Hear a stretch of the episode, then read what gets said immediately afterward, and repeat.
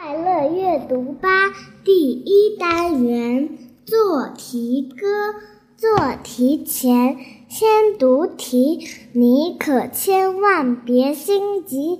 计算时别大意，符号步骤看仔细。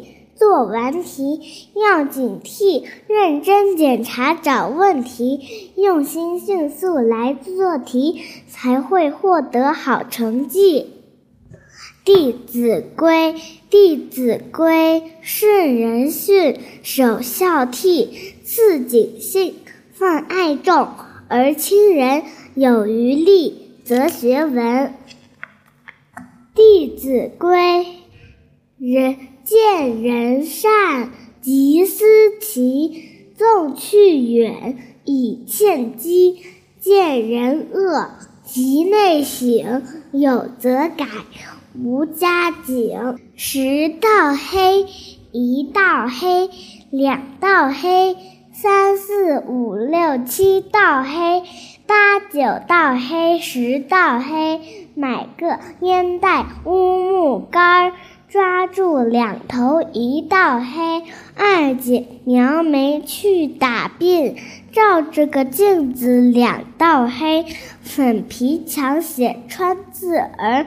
横桥竖桥三道黑，象牙的桌子，乌木的腿儿，放在炕上四道黑。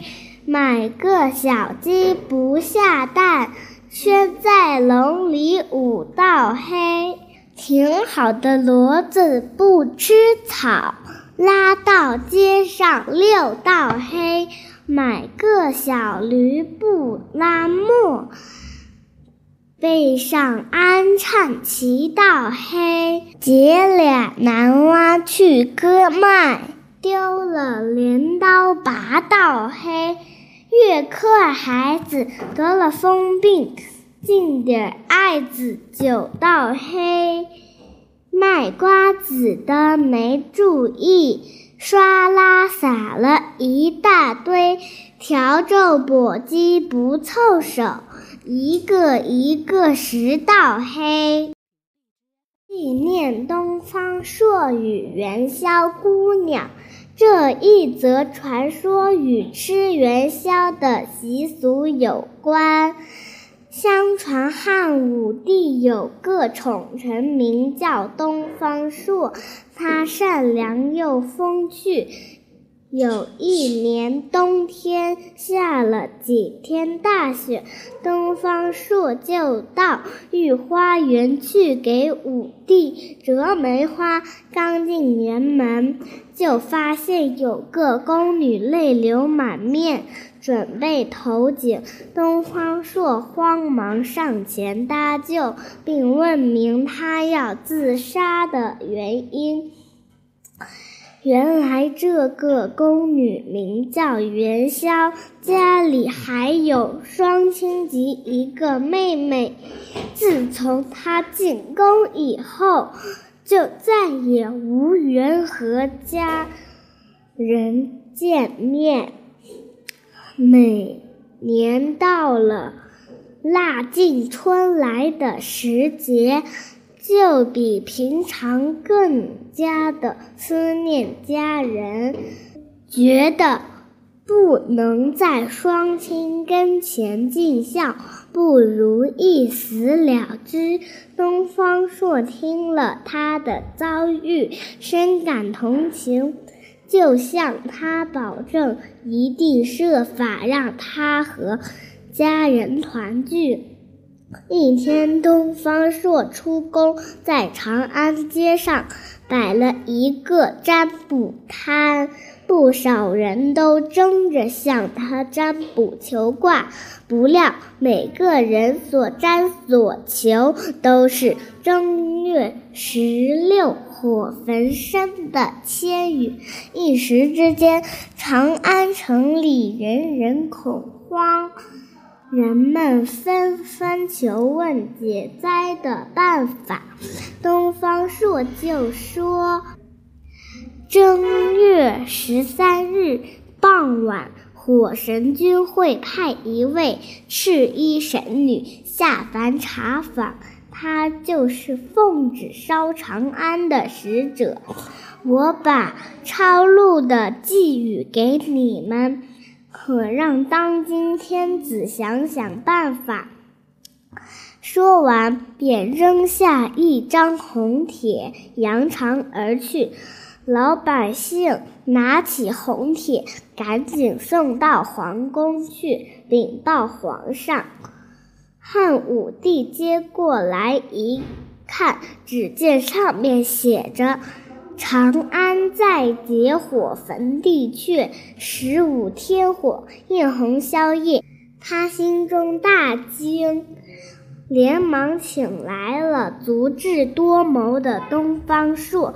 东方朔假意的想了一想，就说：“听说火神君最爱吃汤圆。”宫中的元宵不是经常给你做汤圆吗？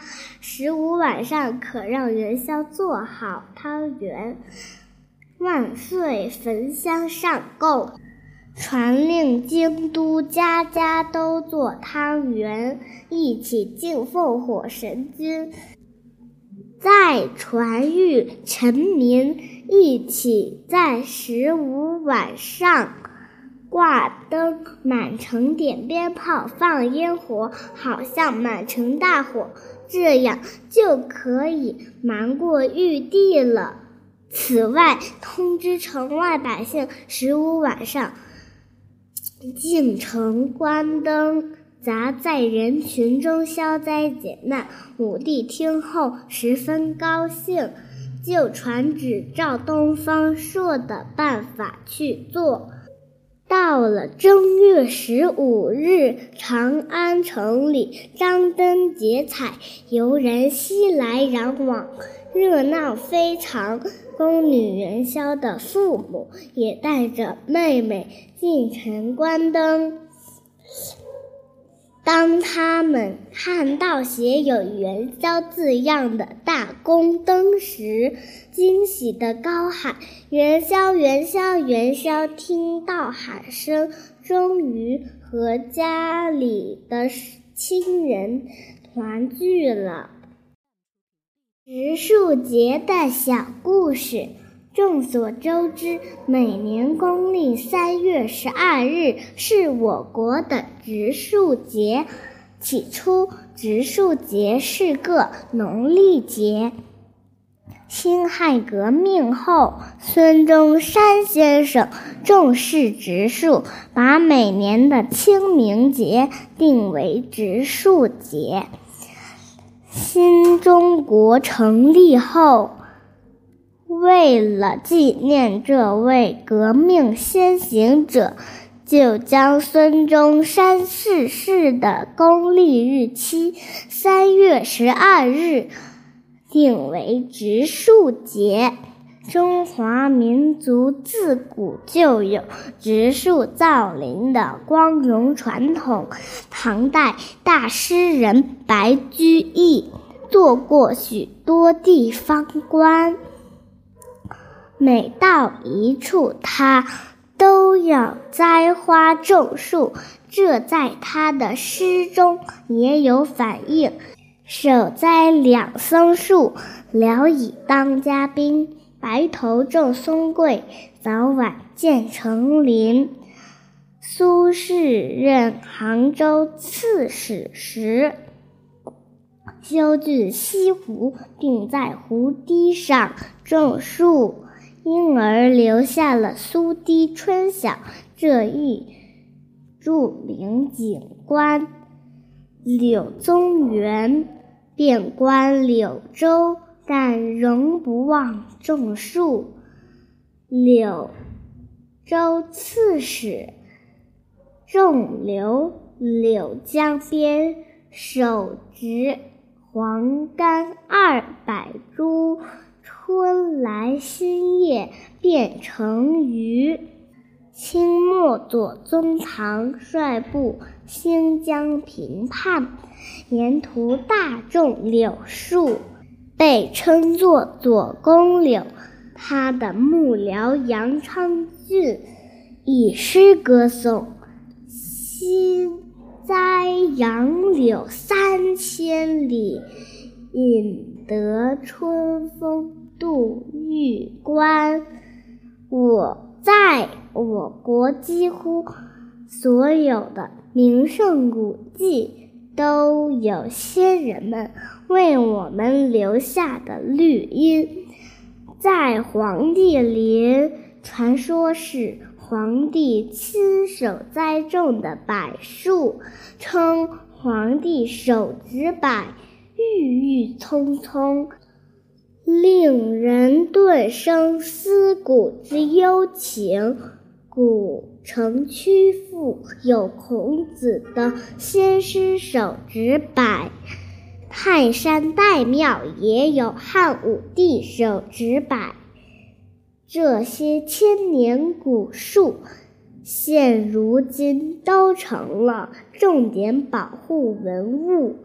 古人不仅重视植树，也十分重视保护林木。早在夏禹时代，我国就有了有关保护林木的行政法规。《益州书》记载：“禹之晋，春三月不登府。”以成草木之长。